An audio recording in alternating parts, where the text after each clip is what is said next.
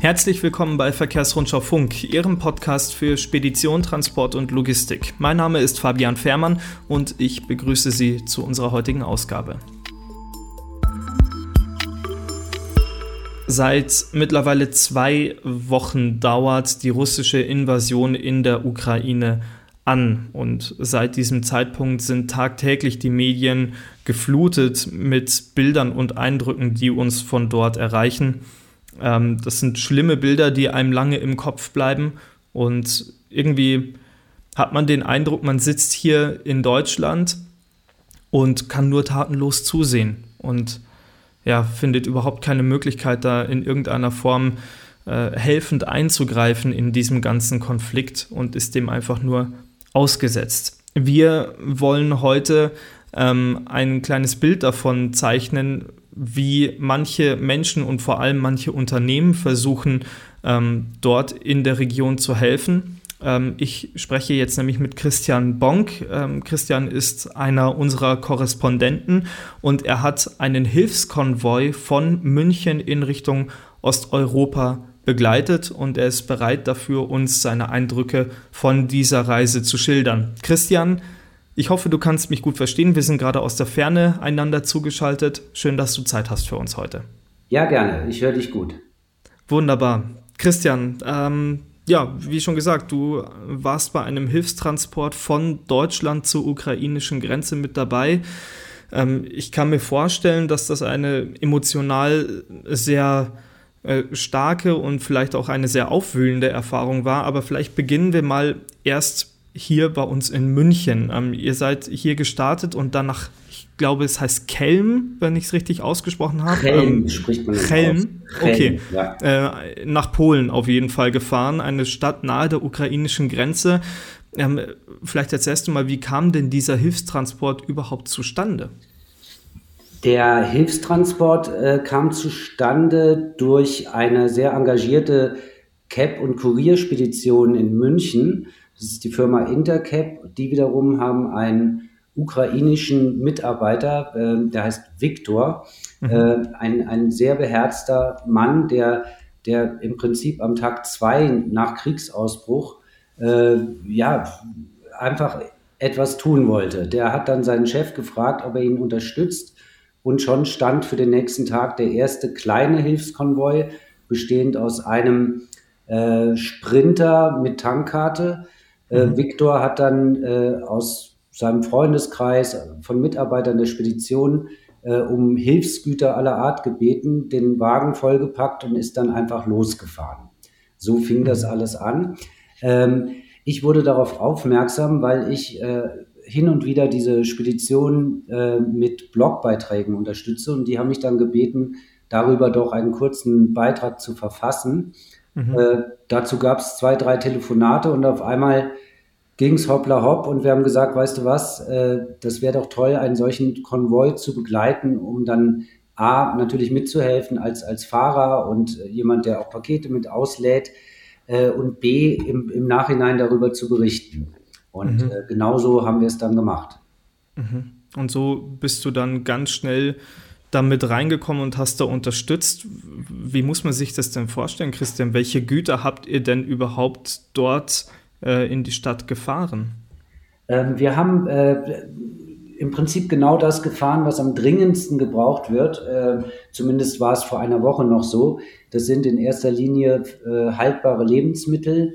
Das sind äh, als allerwichtigstes Medikamente, Verbandsmaterial äh, und Hygieneartikel sind sehr gefragt. Dazu mhm. äh, alle möglichen Dinge für, für Babys, sprich Babynahrung, Windeln, feuchte Tücher, also Dinge, die, die die Menschen einfach jetzt in den Supermärkten äh, nicht mehr kriegen. Das haben wir äh, zentral gesammelt bei der Spedition auf dem Hof äh, hinzu kam aber, dass, dass wir nach ein paar Telefonaten eine Münchner Großapotheke ausfindig gemacht haben, die ihrerseits von unzähligen Apotheken äh, hochwertige Medikamente und Verbandsmaterial bei sich äh, quasi in einem Sammellager horten.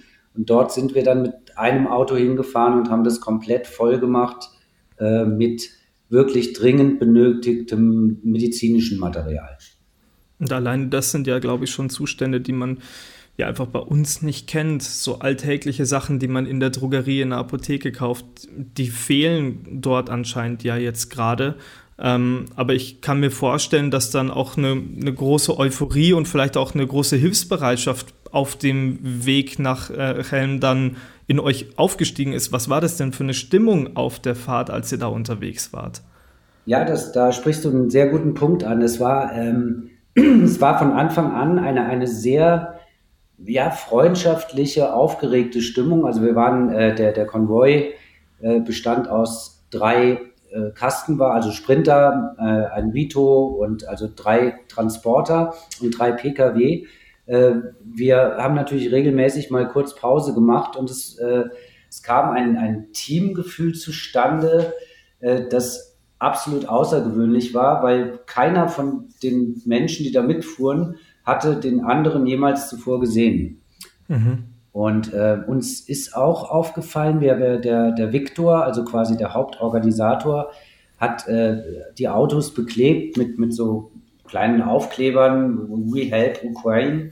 Mhm. Und ähm, es sind reihenweise Leute auf der Autobahn, an der Autobahn an uns vorbeigefahren, die dann verlangsamt haben, den Daumen hochgereckt haben. Also man merkte auch unterwegs eine absolute Zustimmung und ein Wohlwollen der Leute, sowohl in Tschechien wie auch in Polen.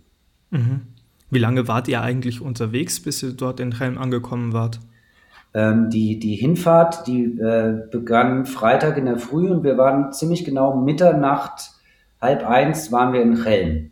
Und äh, da hatte äh, Viktor uns, was auch äh, ein sehr tolles Erlebnis war, äh, hat uns private Unterkünfte besorgt. Ich bin zum Beispiel mit zwei weiteren Fahrern. Äh, wir haben in einer Villa, kann man sagen, übernachtet, die im absoluten Renovierungszustand war. Also da gab es ein funktionierendes Bad, aber ansonsten war eigentlich alles, äh, ja, wurde gerade kernsaniert, dieses Gebäude. Aber der, der polnische Besitzer hat uns einfach den Schlüssel in die Hand gedrückt und viel Glück gewünscht. Also absolut gastfreundschaftlich. Mhm. Über die Hilfsbereitschaft der Polen ähm, in dieser ganzen Geschichte, die ja eine große Grenzregion zur Ukraine darstellen, da sprechen wir gleich noch drüber. Ähm, Christian, vielleicht bleiben wir zuerst noch kurz in Helm. Da war ja eure Reise dann gewissermaßen schon vorbei. Wie sind denn die Güter, die ihr dahin transportiert habt, dann weiter in die Ukraine gebracht worden? Wer hat das gemacht? Ähm, Interessant war vor allem äh, unser, ich sag mal, der eine Transporter mit den hochwertigsten medizinischen Gütern. Äh, man hat uns gesagt, dass das sei ein Gegenwert von etwa 100.000 Euro gewesen. Die äh, wurden noch in der Nacht äh, quasi in eine neutrale Zone gefahren. Man muss sich so vorstellen, dass die polnische Polizei die Grenze sichert. Äh, also da kann nicht jeder äh, beliebig über die Grenze fahren, sondern nur Leute, die irgendwie autorisiert sind. Und mhm. äh, dann wurden in dieser neutralen Zone wurden die Güter dann sofort umgeladen auf ein ukrainisches Fahrzeug. Und das wiederum äh, ist unseres Wissens direkt von dort dann äh, wohl nach Kiew gefahren, um die Dinge da in, in Krankenhäusern abzuladen. Äh, mhm. Die, die an, ich sag die normalen Hilfsgüter, die wir dabei hatten, also wir hatten sehr viele äh, ja, Nahrung, wir hatten Baby, Babynahrung, wir hatten Windeln, wir hatten Hygieneartikel. Äh, die haben wir am nächsten Morgen auf einem Speditionshof in Chelm abgeladen. Der, der dortige Spediteur hat, äh, weil er zurzeit sowieso keinen, keinen normalen Geschäftsbetrieb hat, kurzerhand seine Spedition als Umschlagplatz zur Verfügung gestellt. Mhm. Und wir sind mit den Fahrzeugen hingefahren, haben 20 Minuten abgeladen, da war hinter uns schon wieder eine Schlange und äh, wir haben uns wieder vom Hof gemacht. Äh, und die Güter werden dann von dort äh, ebenso zentral äh, sortiert und dann in die Ukraine gefahren. Mhm. Eine Sache, die wir äh, vielleicht von der Region her noch ganz schnell klären müssen, Christian, wir reden die ganze Zeit von Helm. Wie nah ist man denn da an der ukrainischen Grenze schon dran? Chelm ist, ist circa 15 Kilometer von der Grenze entfernt. Also es ist schon noch ein Stück, aber im Ort selbst äh, waren die Zufahrtsstraßen Richtung Grenze schon von äh, Polizeikontrollen quasi blockiert.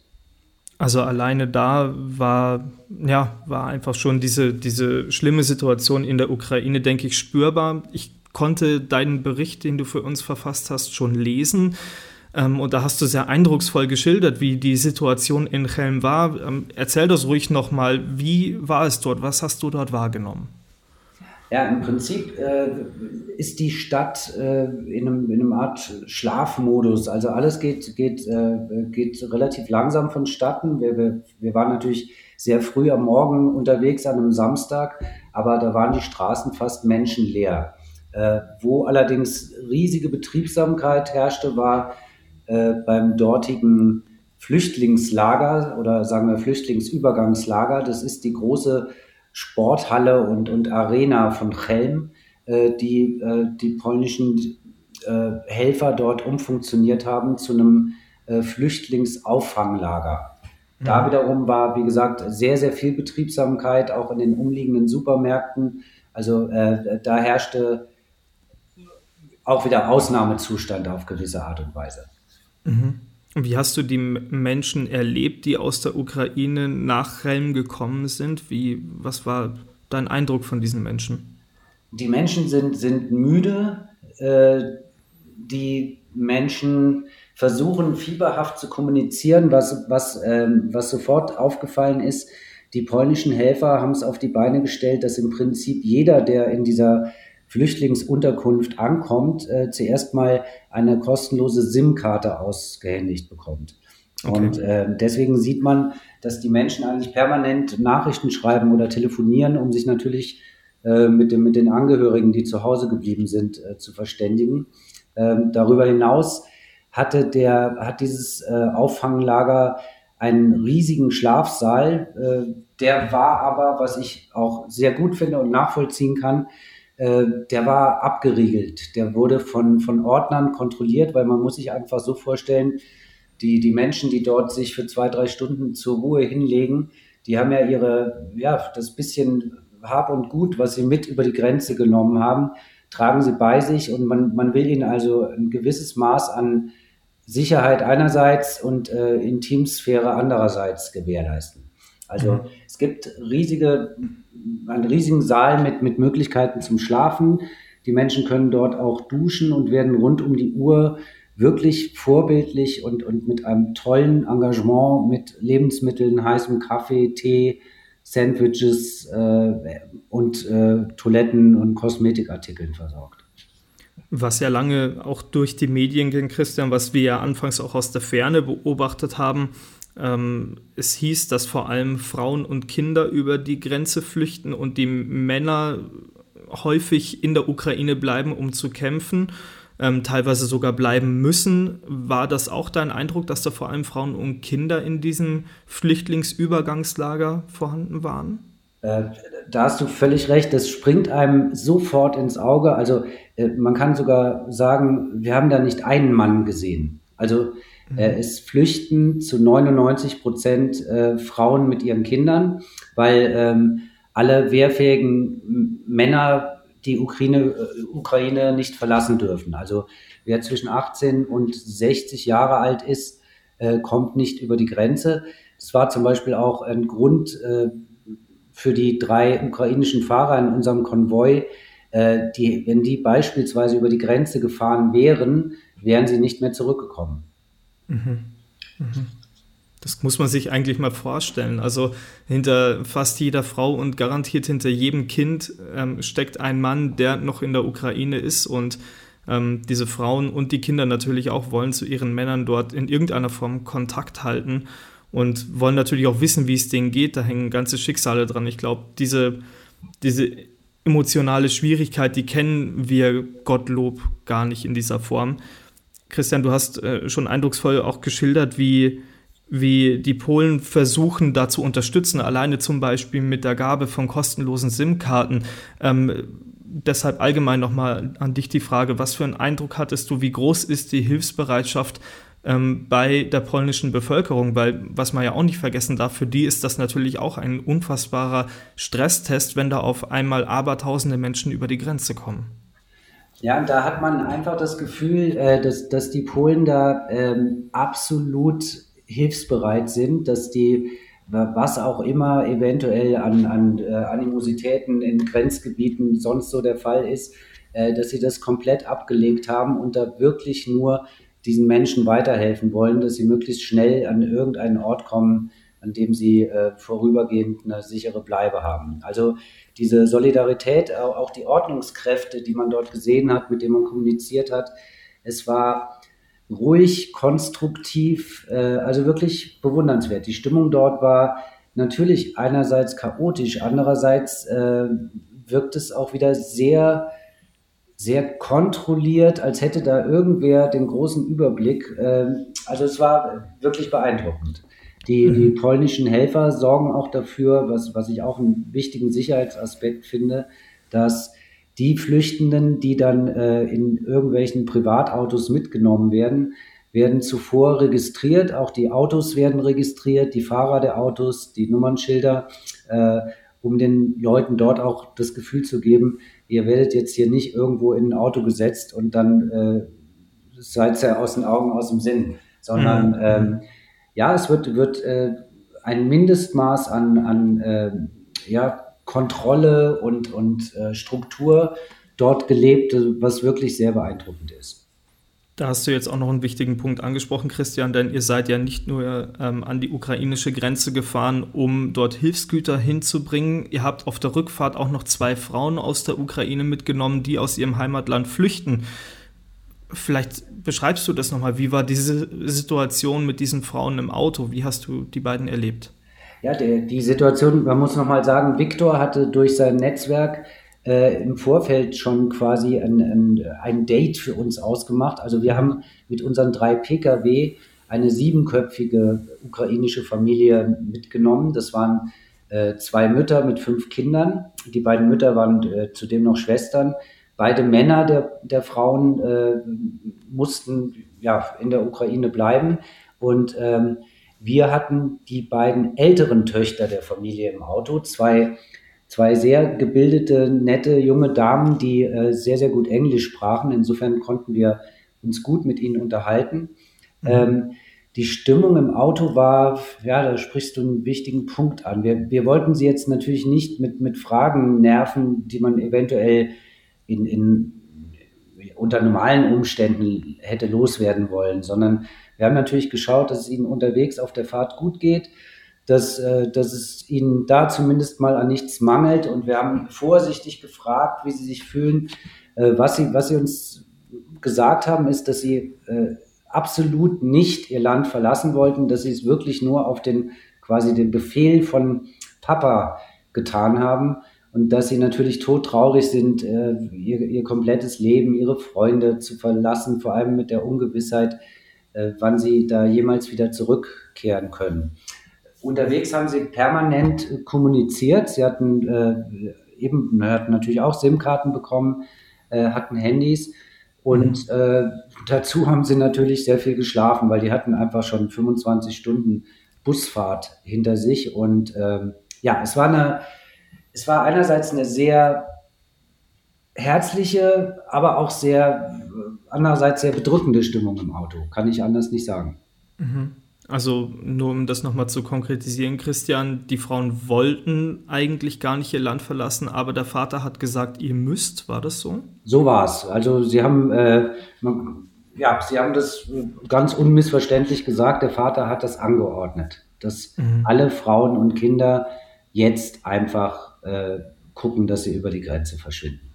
Und der Vater musste logischerweise in der Ukraine bleiben. Er musste bleiben, zumal der Vater äh, dieser Familie äh, auch als Polizist tätig ist. Und okay. überhaupt mhm. keine andere Chance hat. Mhm, mh.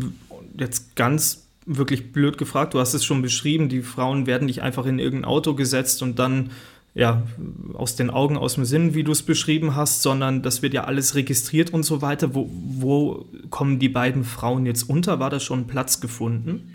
Ja, es gibt also es gibt zwei, zwei Sorten von, von flüchtenden Familien. Ähm, die einen äh, haben, und das ist momentan, glaube ich, sogar der größere Teil, die haben äh, Verwandte irgendwo in Europa. Das heißt, die haben schon ein Ziel vor Augen und brauchen eigentlich eher nur die, die Fahrt in den Westen.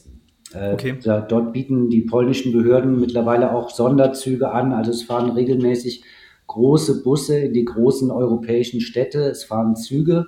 Aber das sind natürlich sehr mühsame und, und lange Fahrten, vor allem in sehr überfüllten Verkehrsmitteln. Deswegen mhm. ähm, werden die Menschen, die ein festes Ziel in Europa haben, äh, werden vornehmlich natürlich auch mit, mit Privatautos dann gefahren. Ähm, mhm.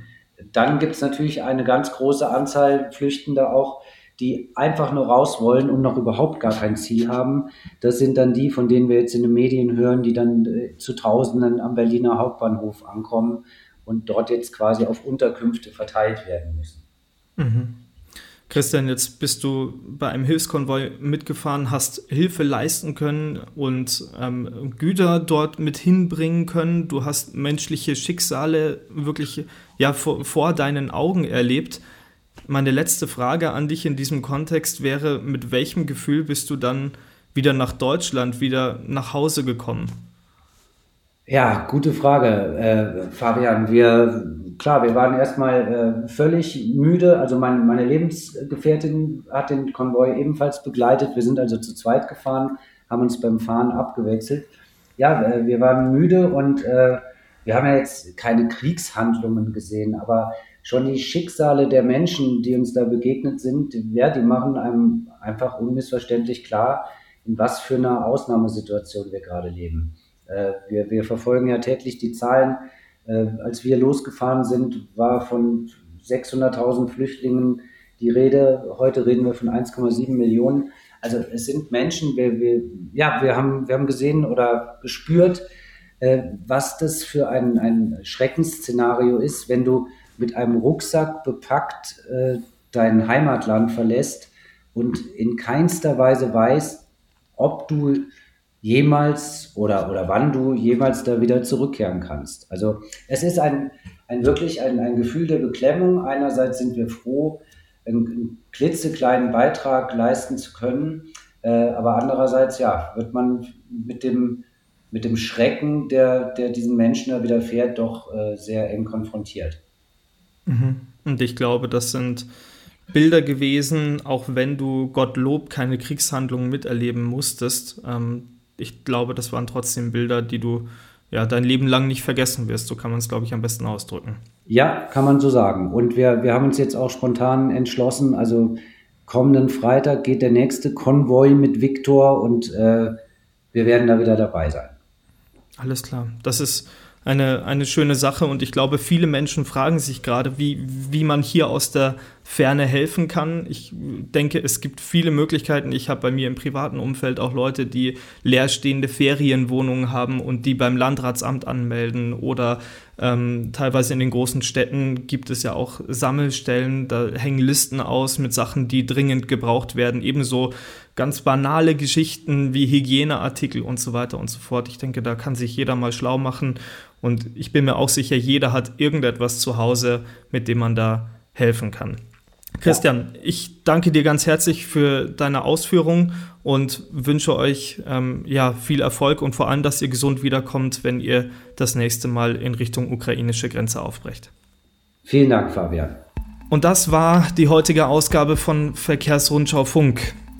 Ich hoffe, wir konnten Ihnen einen Eindruck verschaffen, wie manche Unternehmen aus Deutschland versuchen zu helfen. Das war jetzt natürlich nur ein einzelnes Exempel.